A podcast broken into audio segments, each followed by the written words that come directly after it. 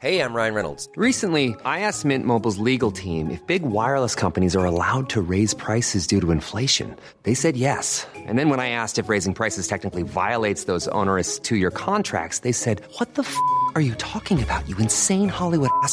So to recap, we're cutting the price of Mint Unlimited from $30 a month to just $15 a month. Give it a try at mintmobile.com slash switch. $45 upfront for three months plus taxes and fees. Promo rate for new customers for limited time. Unlimited more than 40 gigabytes per month. Slows. Full terms at mintmobile.com.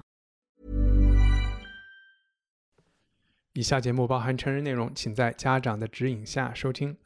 欢迎收听文化土豆，我是伊康糯米。今天我们 unpack 浪漫主义的根源。 要分享的这本非虚构是以赛亚·柏林1956年在美国的 Mellon Lectures 这个讲座系列的演讲稿，合集成书的名字叫《The Roots of Romanticism》，中文版本叫《浪漫主义的根源》。Unpack 这个栏目还在摸索的过程中，肯定有许多不成熟的地方，和文化土豆其他聊天节目感觉上也会有蛮大区别，请多包涵。那就先开一个小窗。这个 Mellon Lectures 的全称其实是 The A.W. Mellon Lectures in the Fine Arts，它是美国华盛顿的国家美术馆从1949年开始的一个年度活动，目的是把最好的和人文艺术相关的当代思想与学术研究介绍给美国大众。所以，它从一开始的姿态就是面向大众的。而且近年来，美国国家美术馆的 Mellon 讲座都在 Podcast 应用上有同步更新。我记得2019年讲者是芝加哥大学的美术史学家巫红，他分享了自己关于中国美术史的断代和政治历史的断代之间关系的研究。我当时听了好多好多遍，因为始终都听不下去，最后还是放弃了。不过，以赛亚·柏林的讲稿，我可以说是目不转睛的，花了两天时间看完。今天想和大家分享一下。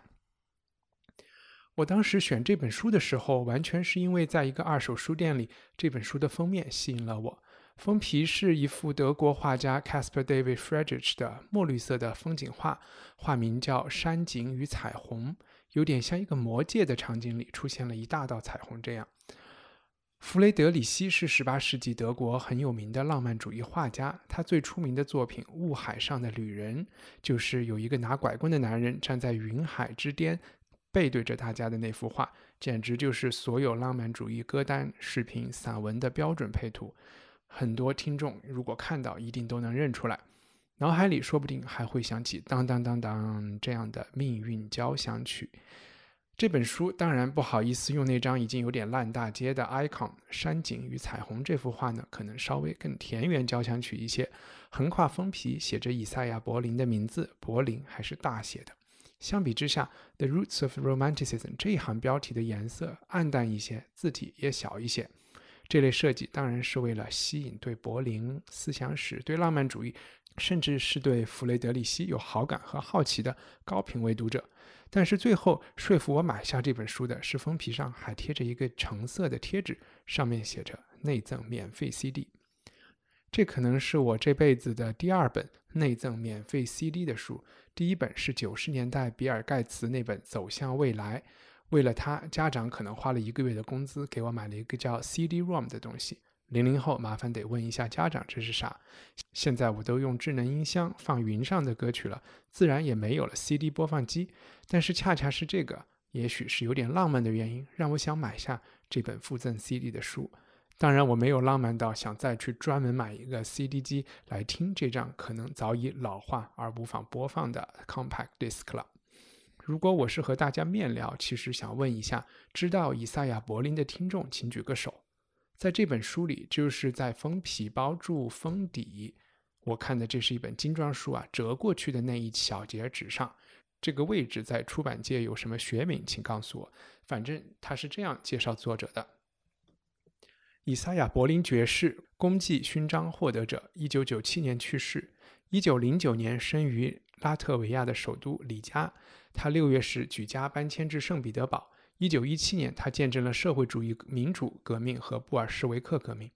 一九二一年，他家搬来英国，在圣保罗中学和牛津大学的 Corpus Christi 学院接受教育。在牛津，他是 All Souls 学院和 New College 的研究员，也是 Wolfson College 的创始院长和社会与政治理论教授。他也曾担任英国国家学术院的主席。他的著作包括《卡尔马克思传》《自由四论》《维科与赫尔德》《俄国思想家》《反潮流》《个人印象》《概念与范畴》《人性曲目》《现实感》和如何研究人类等等。作为思想史的先驱，他获得了 Erasmus Lippincott 和 Agnelli 等奖项。他也一生因捍卫民权自由获得了耶路撒冷奖。其实这个介绍是百科全书式，也蛮无聊的，更不浪漫。还是我来说几个有趣的事情，或许让大家对柏林的印象会更生动一些。首先，以赛亚·柏林是从沙俄帝国搬家到英格兰的犹太移民。他讲英文的时候，仔细听有一点异国情调。不过，我个人觉得他说话的语气、声调、断句都非常像现在的英国首相 Boris Johnson。我可能是世界上第一个提出这种联系的人。不信，你们去对比一下，或许可以帮助大家理解什么是牛津腔。第二个值得一提的是，书中简介用“柏林见证了布尔什维克革命”这样的语句。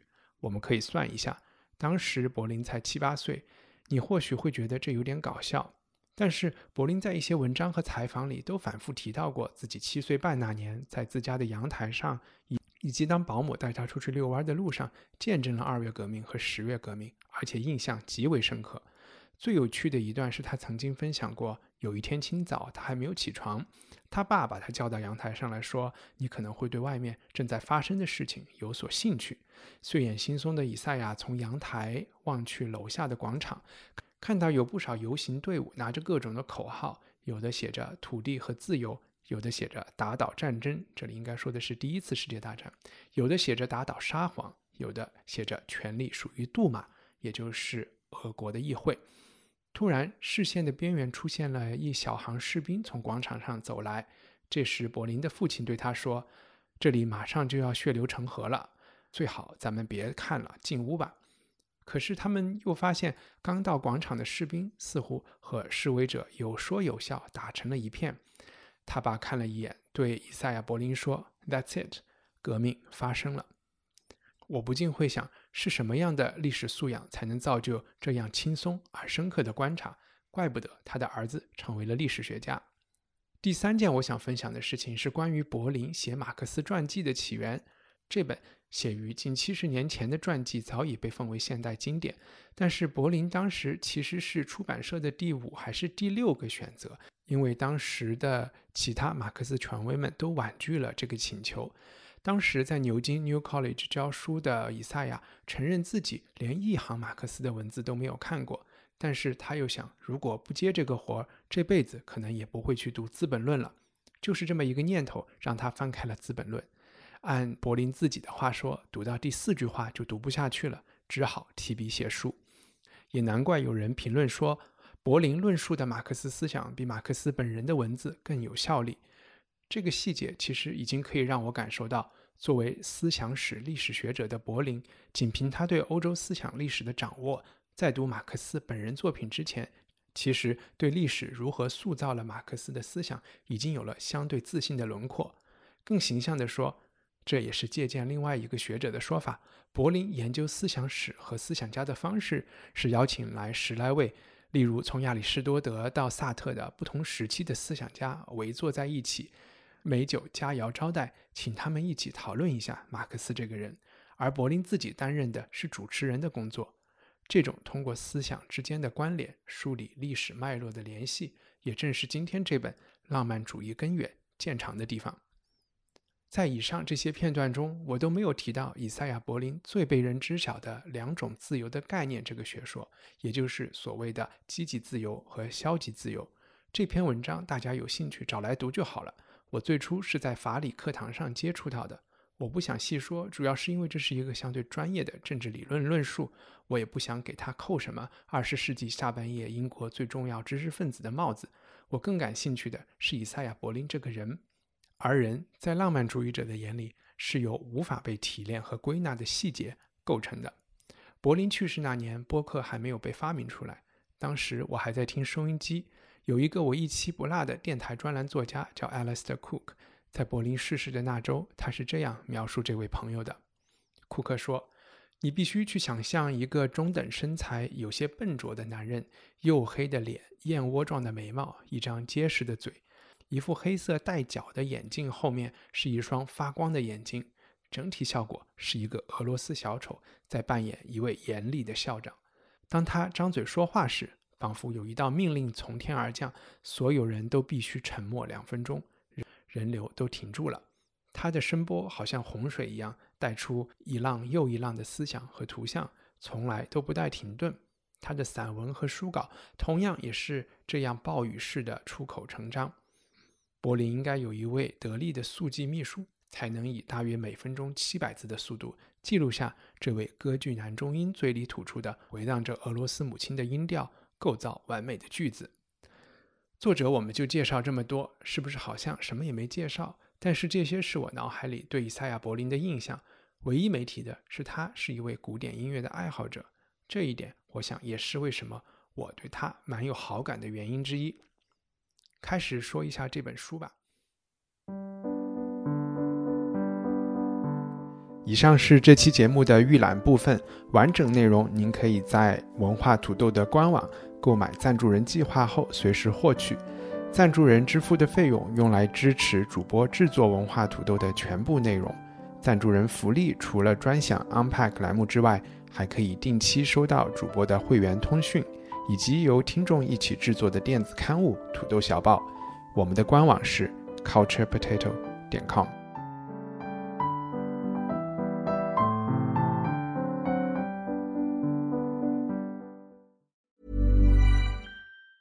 Planning for your next trip? Elevate your travel style with Quince. Quince has all the jet setting essentials you'll want for your next getaway, like European linen, premium luggage options, buttery soft Italian leather bags, and so much more. And is all priced at 50 to 80% less than similar brands. Plus, Quince only works with factories that use safe and ethical manufacturing practices. Pack your bags with high-quality essentials you'll be wearing for vacations to come with Quince. Go to quince.com/pack for free shipping and 365-day returns.